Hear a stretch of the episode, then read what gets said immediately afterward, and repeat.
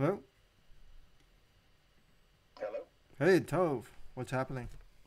Hey, hey, was hey, sorry. Let me just let me disconnect from my Wi-Fi here. I think I have a, like poor latency on this. Uh, No worries. Take your time.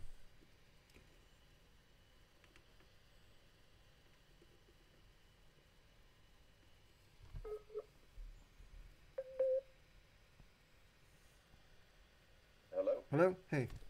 Tove? Hey, can you hear me now? Yep. Loud and clear. There we go. How's your tooth?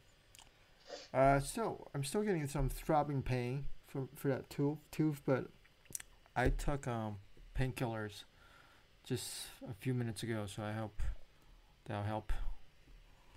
Yeah. Thanks for asking. Yeah. I'm sorry. Did they give you anything good for the? Ibuprofen, those like like off the, off the shelf generic drugs. Oh, Nothing too strong. Nothing too strong. Yeah. Unfortunately. Unfortunately. I was hoping for morphine. Yeah. Yeah. uh, so, um, so yeah. So tell me what you're thinking in terms of uh, how to proceed forward. Um, I, I didn't really put it together before. I was going back through some of the stuff you had sent me, Huh? um, uh, and I guess we hadn't really spoken. So I've da- I've actually downloaded Woebot before uh, when I was doing research on different um, uh, like technology, you know, medical apps. Uh, I had downloaded it, and I think maybe I opened it once and never really ended up playing around with it. But I, I was aware of it. So you worked on Woebot. Right. I mean, they use Dialogflow uh, initially for your Facebook Messenger bot, and um, it's just like you train your natural learn natural learning lang- processing model, and th- the longer you train it, and the, the more data you receive, the better and more accurate robot is. So it just started off as a very simple, basic uh, Dialogflow, Google Dialogflow chatbot, and then just evolved and, tr- and learned and then become what it is now. Yeah. Cool. So are you? I, I, I noticed. I didn't realize before, but you had actually sent me a link to the source code for uh, for Woebot. Oh, Um, I mean, I wouldn't know how to read source code anyway. I'm not a I'm not a programmer. Um, but so what's what's your connection with the company now, and what's the um, what's the situ- you know like, in terms of like uh, using your experience from that?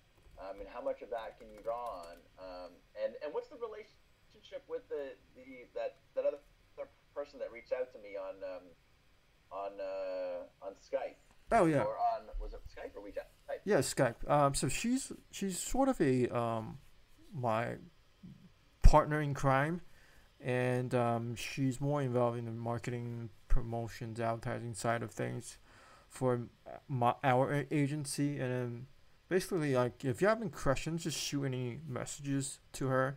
Um, she should be more responsive.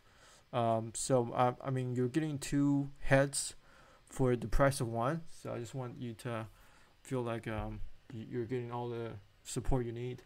So basically, she's just uh, my partner. Yeah. Yeah. Okay. Cool. So, so she's more on the marketing side of things.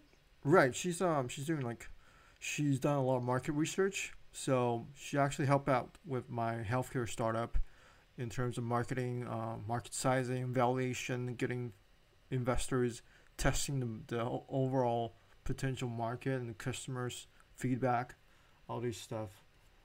Um, so she was responsible for that. Wh- I, I- I'm more of the technical guy. Yeah. And what's your medical startup?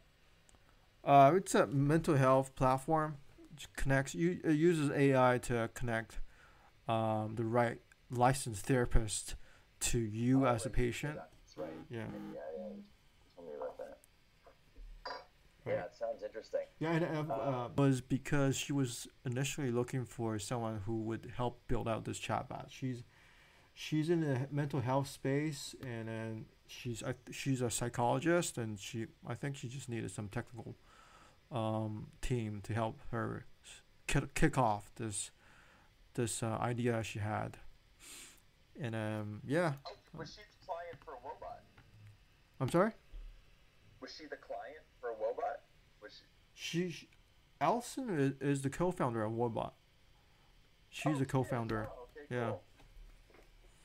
And Oh, so okay, I, I mean, uh, experience yeah. this stuff. That's great.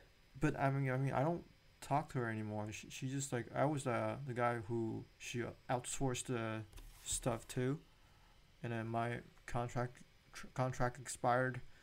Now I don't have any any relationship with the company anymore. Oh, okay. Uh, but you, but you obviously you're still on good terms with her because she reached out to me. Yeah. Um. Hopefully, I don't know. I can't say. I haven't talked to her for a long, long time. Maybe she's maybe she's spying on you. Hopefully not. Yeah. that that would be strange. Yeah. Uh, so, um, so, uh, so, uh, let me ask you. So, you obviously have built like a platform like this before, in you know, in terms of like the chatbot side of things, Woebot. So, how much of a conversation or, or kind of texted about it? Um, you know, the more I've thought about it, uh, you know, there's kind of the two sides of the functionality of the chatbot that I kind of need. Um, yeah. Yeah. I I got. of- Yeah. yeah, I was gonna say one of which is kind of the essential side, which is much less complicated, which is the um, basically just the patient intake side. So it's it's just a function of gathering the information from the patient and then converting that into um, you know uh, paragraph you know natural language format hmm um, so that it can populate the doctor's notes uh, Right. to cut down on the charting time for the doctor.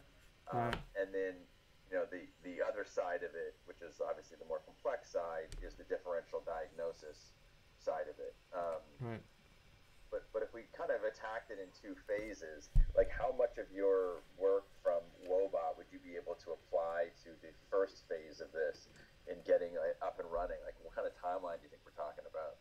Um, if you want to just copy straight from Woebot and copy their scripts, I mean, we can do that f- f- and apply it to phase one. Phase one, um, Yeah. to, to collect the data. So that, that's pretty straightforward. But I don't know about how the company thinks of, about we just ripping them off. Well, not ripping them off, but just copying straight from their existing chatbot.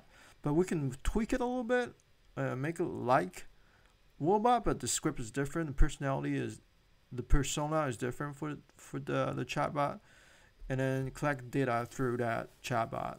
And the second phase is more of a, a AI sentiment analysis.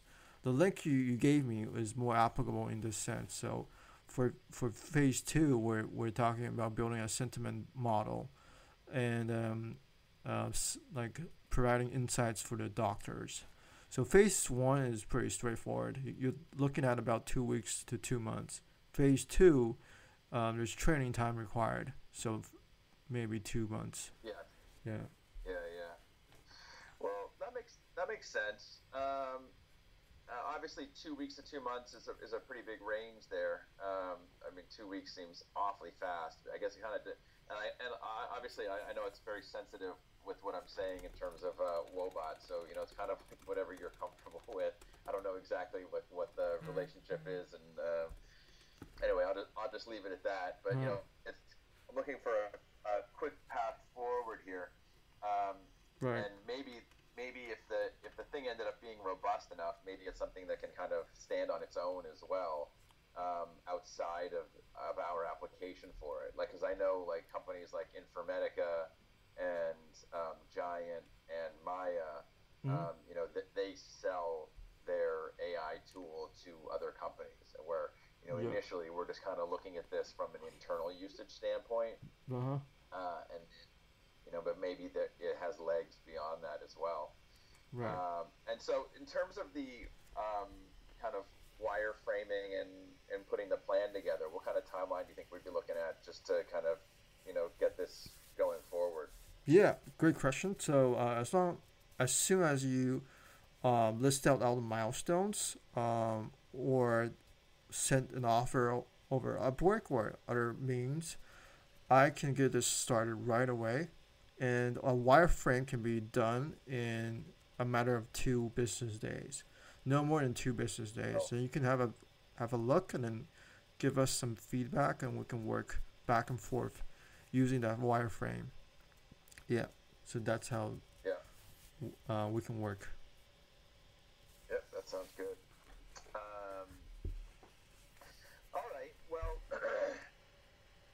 I think that sounds pretty straightforward. Let me just, you know, apprise my partners of what I'm kind of planning to do here, um, and then I think, you know, probably midweek we should be able to start moving forward on this. You know, about like Wednesday-ish.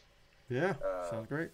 And then, just out of, out of so the other thing that I sent you, uh, here's the story on that. Um, and I, I don't know if it's out of your wheelhouse or not, but it's just AI related. Uh, I mean, it's AI, so I, I didn't know whether or not it might be something that you would have some insight on or some you know applicable knowledge for. Mm-hmm. Uh, the reason I got interested in this is uh, is so I'm a cyclist. Um, Oh wow, me too. Me too. Um, Amateurish. oh, you are? Amateurish. I, I, I just commute. too. I you- like, yeah, I commute by by bike. Yeah. Uh, yeah, okay, Yeah. cool. No, I, I, I race uh, competitively. I was supposed to Oh, race in the World Championships in like a month and a half, uh, but because of COVID, um, I don't know if I'm gonna fly there because the World Championships are in California. Okay. Uh, and uh, anyway, but because of that, you know, cyclists spend a lot of time looking at the weather. Uh, they want to know what direction the wind's coming from, if there's rain coming in. And so I ended up, you know, using this app called Dark Sky, which is the link that I sent you. And Dark Sky was just like hands down, in my opinion, the best weather app out there. Yeah, okay. Uh, super cheap. You know, they only charge people like three bucks a year, four bucks a year to use the app Mm-hmm. and they call it like hyper local weather and it's um, uh, its ability to like tell you that like you have rain coming in 45 minutes Okay. or or 10 minutes was pretty astounding Right. uh, 'cause- and it was it was it was right like 99% of the time Wow. um, I mean, of course, uh, you know, in reading those articles, it makes kind of sense what they're saying. It's very difficult, um, and it had like uh, uh, that. That's basically the the core of the AI side of it was the interpretation of publicly available weather data, because Okay. anyone can patch into the weather stations and and get and data. All the Android users, of which I'm one, mm. uh, Apple bought the company, um, and they bought the company Mm. specifically for the purpose of shutting it down for Android users. Uh, Ooh. and so they they are they inter- they um, they folded the functionality of the app, or they're doing it right now, into Apple's um, you know built-in weather application.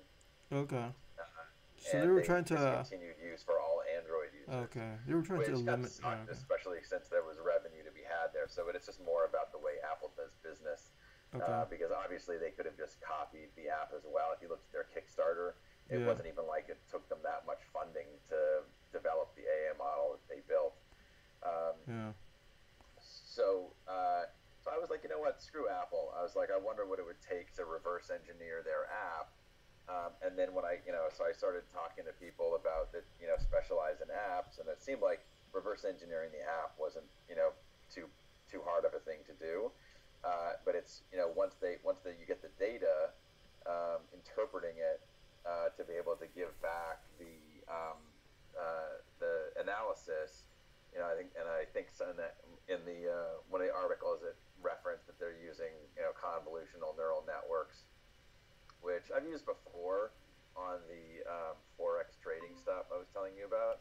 Mm-hmm. Uh, and uh, anyway, so I thought I'd just float it out there to you and see if, like, you know, you have had any experience with anything like this. I mean, obviously, it's image processing more than anything else. Um, It's um. I think it's a predictive model. It predicts weather yeah, using a bunch of data. Exactly. and um, it's less of an imagery thing. I think um, unless it, it uses satellite graphs to predict um, looming weather conditions, which I doubt because um, data is more accurate um, than Im- images when it, when it comes to Okay. predicting uh, predicting weather. So um, given that uh, given that fact, um, predictive model would be applicable in this case. Um, yeah, we can reverse engineer but I mean, um, they have a team, and since Google bought it, I think because of the competition reason, um, I I do need to to do some research and see if there's any open source out there, and um, yeah, that that requires some research. Yeah. Yeah. Hey, uh, Okay, I uh hey, Tove, I'm sorry. Uh, my my uh, the- uh, my Sorry, my, go ten, my ten o'clock is, is up. Uh, um, I have a ten o'clock appointment. Is it okay if we can re- reconvene in, in half an hour, or forty five minutes? I'm sorry. Yeah, my ten o'clock just. Actually, I, I think we're pretty much done here today. So take Okay, I'm sorry. I'll, I'll check in with you uh, tomorrow. All right. Thanks so much. Thanks for understanding. Thanks, Yeah. Have a good day. hope you feel better. All right. Thank you.